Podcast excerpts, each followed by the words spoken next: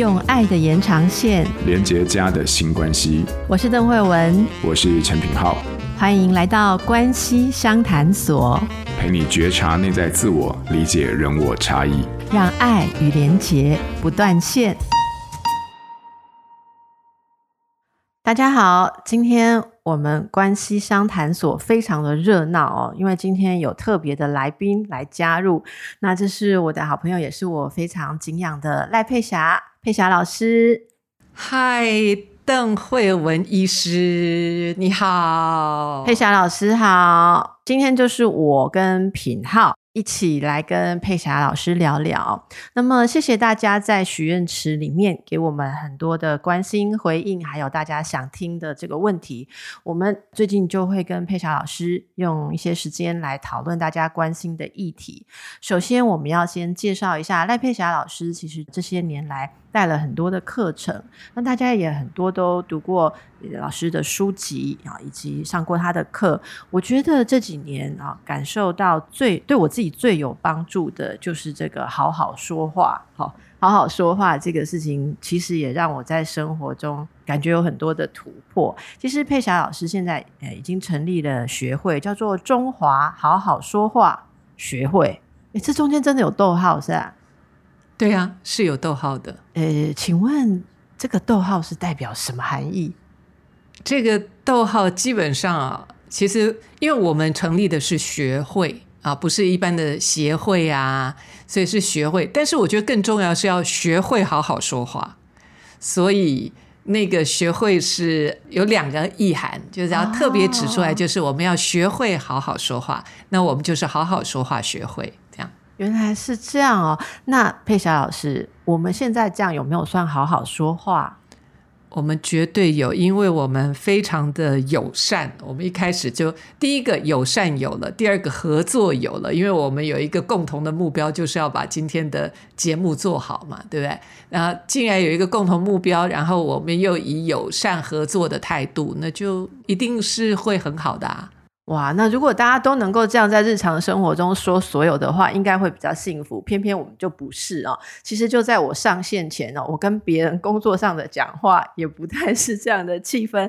现在就赶快请佩霞老师来跟我们介绍一下这次您推出的这个结合三十多年教学跟咨商经验的非暴力沟通六堂课，这应该也是好好说话的一个课程吧？嗯。呃，这样说好了，就是呃，因为我学心理学学了很多年，从最早就是自我探索啊。那在你知道当咨商师，那或者是要去呃当顾问，其实对话是非常重要的。那我们学过很多的对话啦、倾听啦，有很多的。技术啊，就是说，当你要当去去倾听别人要咨商的时候，有很多的技术。那当我碰到那个 Marshall Rosenberg，当我真的仔细去看了解他非暴力沟通的这几个最主要的四个元素的时候，我就发现说，哇，很多我们在学习的东西里面，就是我们学习必定要去经历的那些，就在这四个。栏位里面非常清楚的被说明。那后来我也发现说，原来我们很多其他的学习是 based on 非暴力沟通 Marshall Rosenberg 的这个基础。所以我就想说，如果我能够把这件事情说清楚，应该就可以对很多的人有所帮助。然后我后来也发现，因为包括我现在在 Harvard 在念的，不管是谈判也好，不管是调停也好，其实这里面我可以听到很多。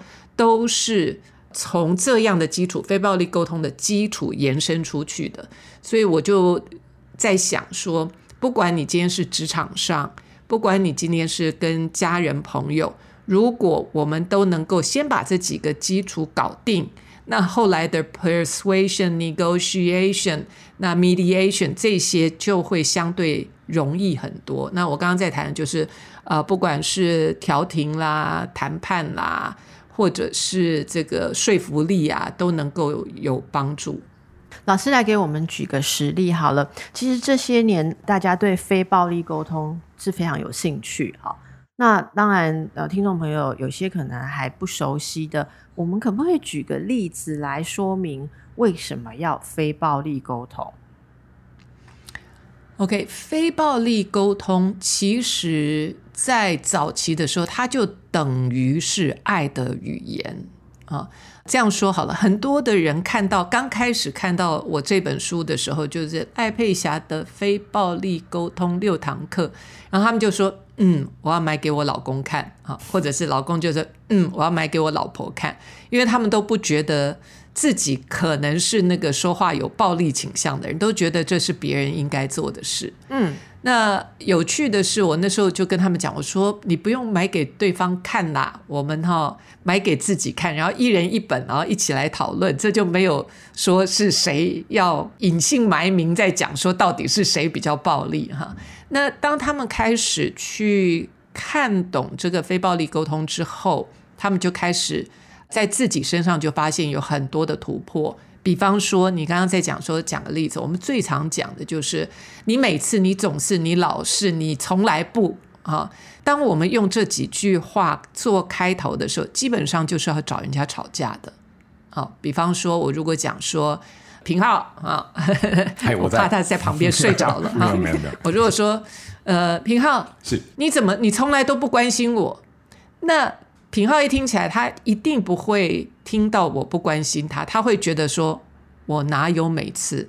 你昨天说你要肚子饿，我还不是跑到楼下去帮你买买东西吃，对不对？所以你不会听到我在讲说你不关心我，你反而就会马上防卫说你讲的不是真的，然后那个防卫马上就出来。所以在我们来看，如果我用你总是你每次你老是你从来不的时候，它基本上就不是一个爱的语言。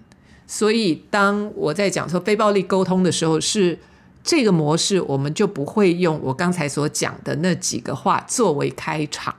否则的话，我们常常会觉得说啊，我有钦差公共哎，你啊，我我可能我只我只是这样讲，我说啊，你怎么不回来吃饭？哈，就那对方就会觉得说啊，我刚刚不是跟你讲，就是。他马上会跳到一个自我防卫的模式，而不是真的会想要去解决问题。所以，因为我们在谈的是沟通嘛，所以这个时候我们就常常会觉得牛头不对马嘴，甚至于两个要讲的话，那个主题就岔开来了。哦，所以大家其实一开始不容易觉察自己说话也有这样子的暴力。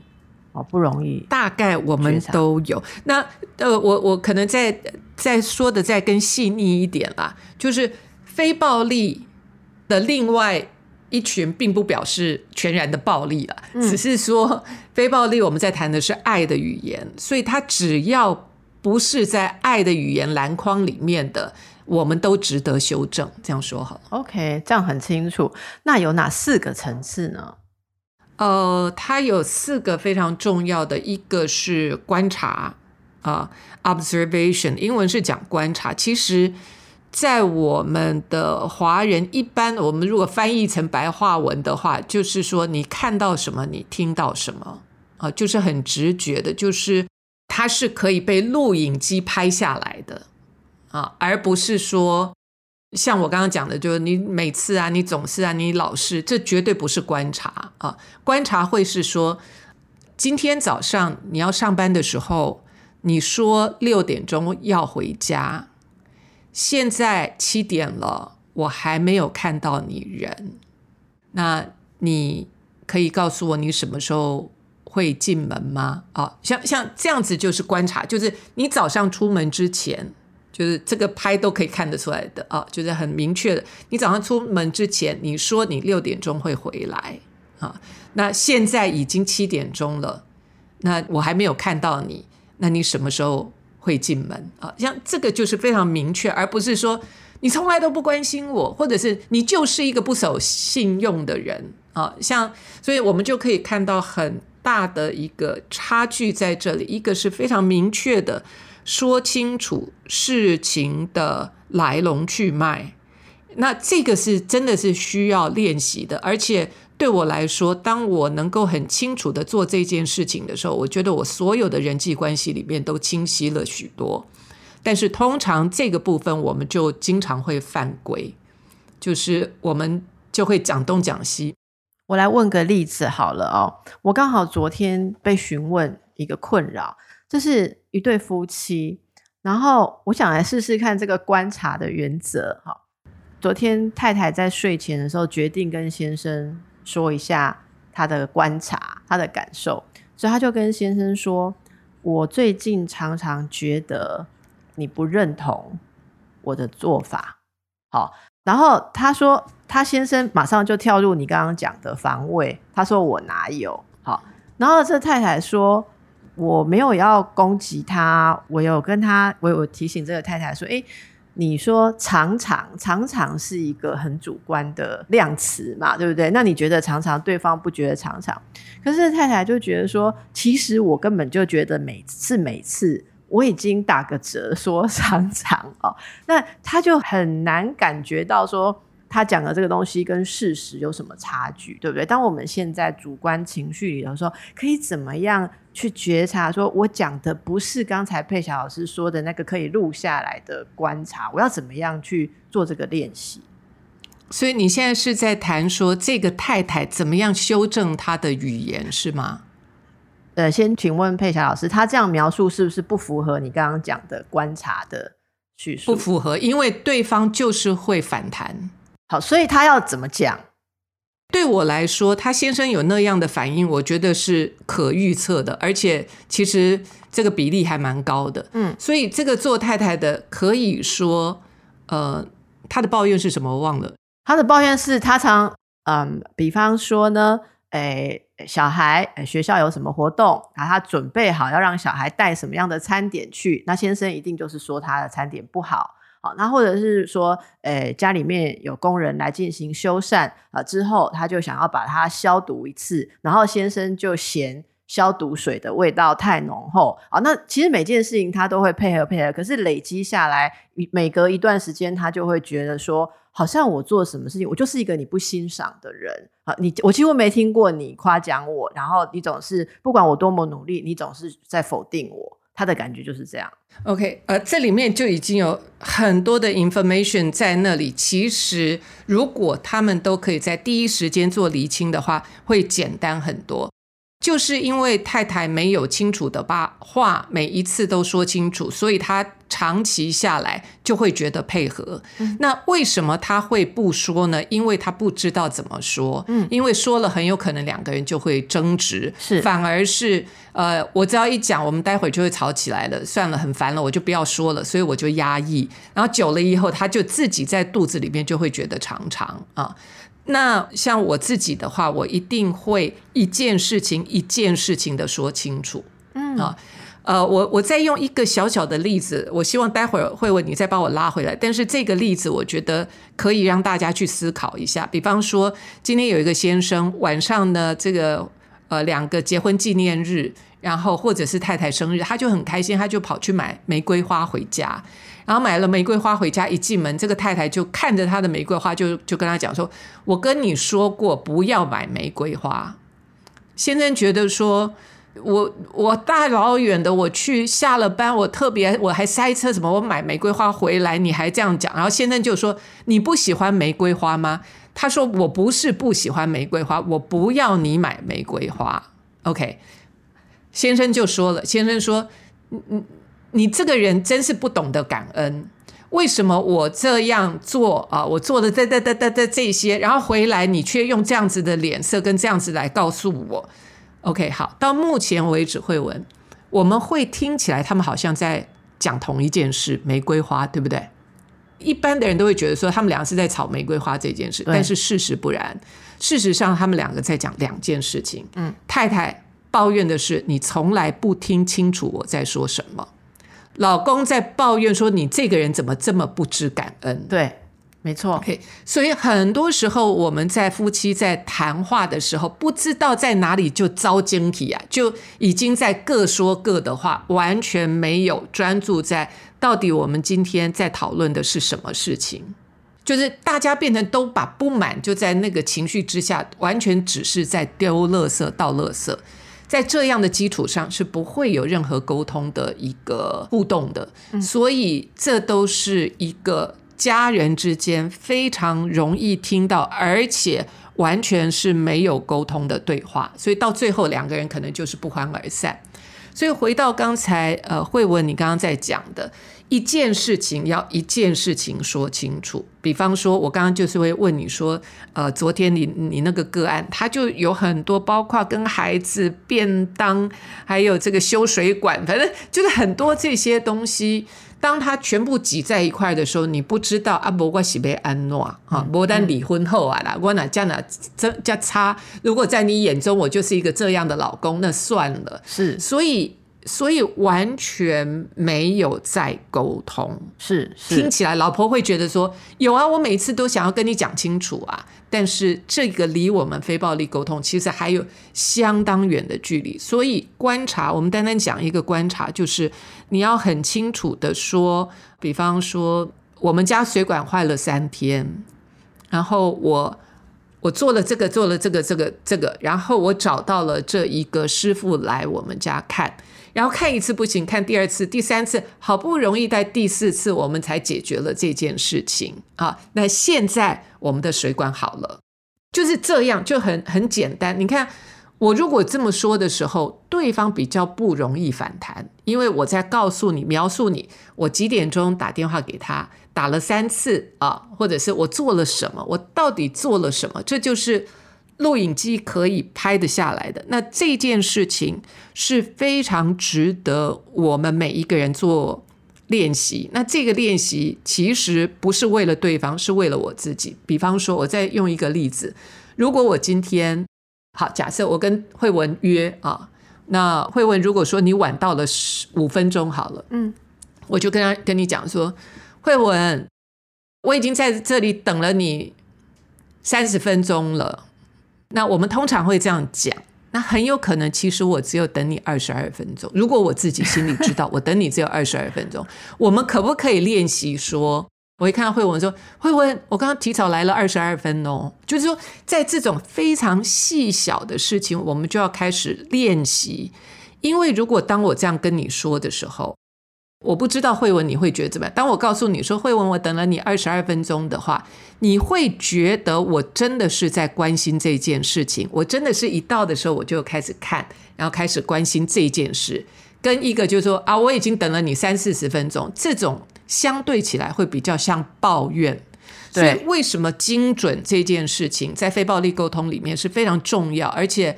呃，我很多的学员们，因为就把这件事情理清楚之后，他们在职场上，在家庭关系里面就有很大的改善。就单单这件事情，因为我们的头脑几千年下来，人脑我们都为了要避免灾难，所以存活下来。所以很多事情，我们眼睛一看，我们就想到灾难。很多事情，尤其是紧急事件，我们一听什么，一看到什么，我们就想到灾难，我们会夸大那个灾难。嗯，这个是我们深知为人很容易无意识做的事。但是如果我用这样的方式去面对我的亲密关系的时候，那就真的会变成灾难。呀，yeah, 是。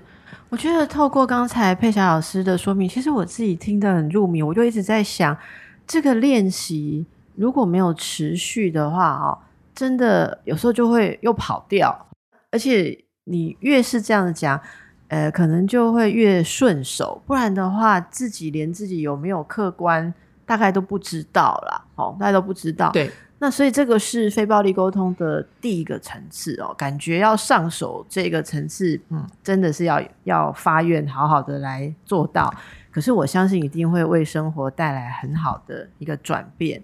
那下一个层次，因为我们四个层次是观察、感受、需要跟提出请求，对不对？对，这是要照顺序吗？我学会讲精确观察，然后我才能表达感受吗？还是，呃，它之所以会有这四样，是有它的绝对的道理的啊。那刚开始学的时候，我都会，因为它是有逻辑的，用这样的方式去练习，其实是可以一个一个去检视自己有没有把这个步骤做好。那熟悉了以后，它就会是一种像俚语啊、slang 一样，它就不会是在那个框架里面。但是没有把它理清楚的时候，我们就会以为我们好像有说了，但是事实不然。我们如果今天问听众们，我问你说，我觉得你在生气，这是不是感受？不是，这是判断、批判。对，从前面这两个就一根遭尖体啊，就完全不是在那个非暴力沟通的栏位里面。就是事实是你要讲清楚是什么事嘛。为什么要讲清楚什么事？因为你要我改，我才知道怎么改啊！你今天如果是批判我的人格的话，那那你都卖到底了嘛，对不对？就是你要我怎么改，我因为我的人格都已经被你讲成这样，我也不可能改了。所以，我们经常在有冲突的时候，我们批判的是对方的人格，那这个就真的就没什么好讲的。但是如果我是在跟你沟通，如果我是在跟你呃，希望我们俩的关系更好的时候，我们就要非常清楚的讲，因为你说了什么，你讲了哪一句话，或你的哪一个眼神，或者是我听到你什么，我看到你什么，这要非常明确的说出来，我才可以告诉你说，当我听到那个时候，我很不爽，嗯嗯，对不对？那这个不爽就是谈感受。我刚刚提到一个非常重要，就是我们常常会觉得，我觉得你很笨。这是真的吗？因为你连考试都考不好，这么简单的问题你都不会，所以我们会以为那个叫感受，但是事实上两位很清楚，这个是批判。所以感受主词跟受词一定是在自己身上。我感觉我冷，这个才是感觉。我不可能感觉慧文你冷，然后我不可能感觉品皓你热。因为那个都是我认为，而不是我觉得，所以呃，这个跟受词有关系。如果说我赖佩霞，我觉得我很难过，我很伤心，我很悲伤，我很气，我很开心，我很无奈，我很无助，这个就是感受。但是当我开始把这个受词放在对方身上，就是平浩你你很 whatever，那个其实都是我认为，而不是。我感觉，所以这个就可以非常明确的再把我们到底是在投射，还是自己真的有感觉、感受，它就会又把它完全拉开来。那就像第一点一样，这是我们最容易，我们人跟人之间在谈话的时候，如果没有一个一个照这四步步骤来的时候，但弄就灰了。然后我们讲完了，我们就觉得我讲的很有道理，但是事实上它完全不符合。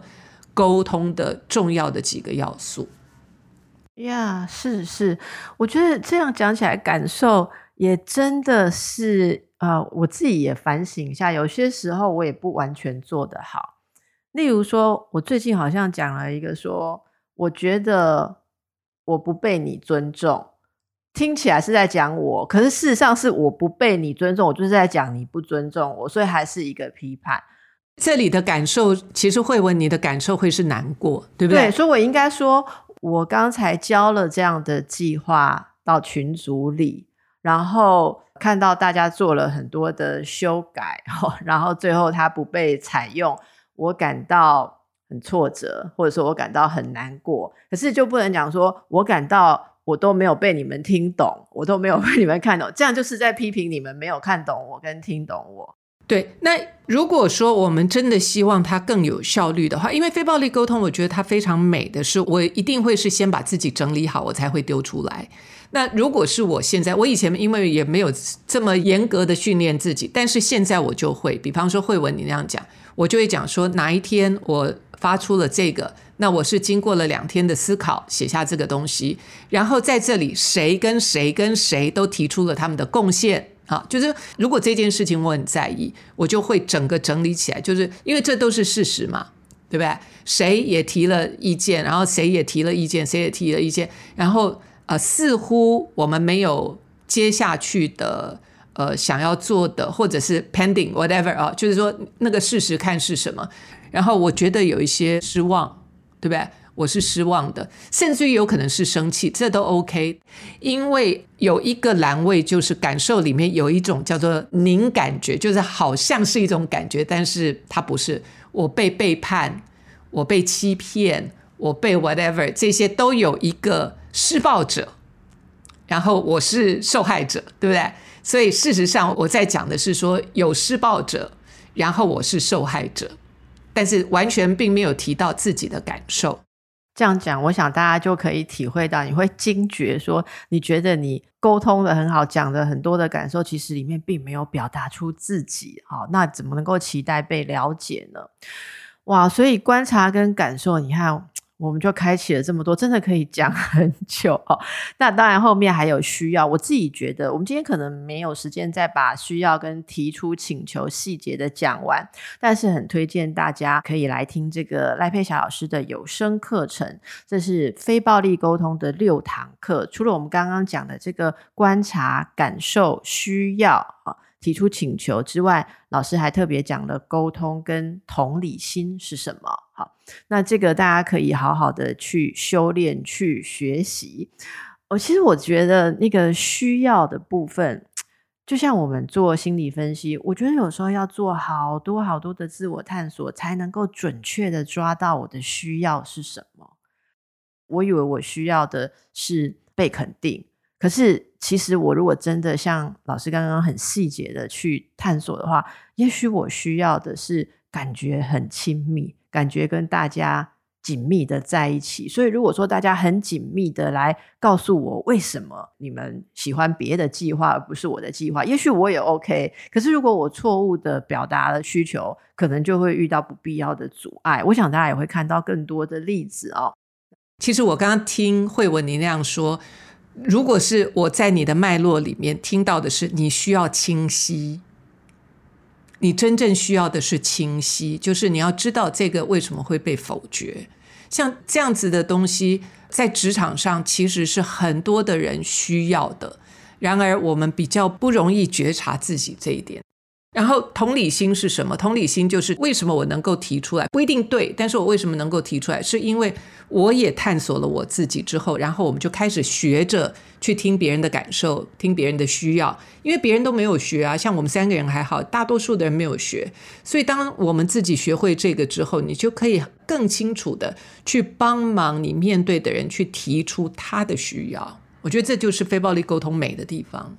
好。大家不用担心，因为我要逐渐的把这一集收尾，然后大家会说不行啊，我刚刚才开始听需要，到底是需要什么？需要这个被重用，还是需要清晰？我们下一集会继续再来谈后面的部分。那么今天还是要让大家哦，老师，我们每一集节目都会给听友们一个日常练习，就是让大家在家。家人、家庭的关系里面，用老师今天谈到的重点哦，开始做一个练习，好不好？可以，老师来给我们一个小练习吗？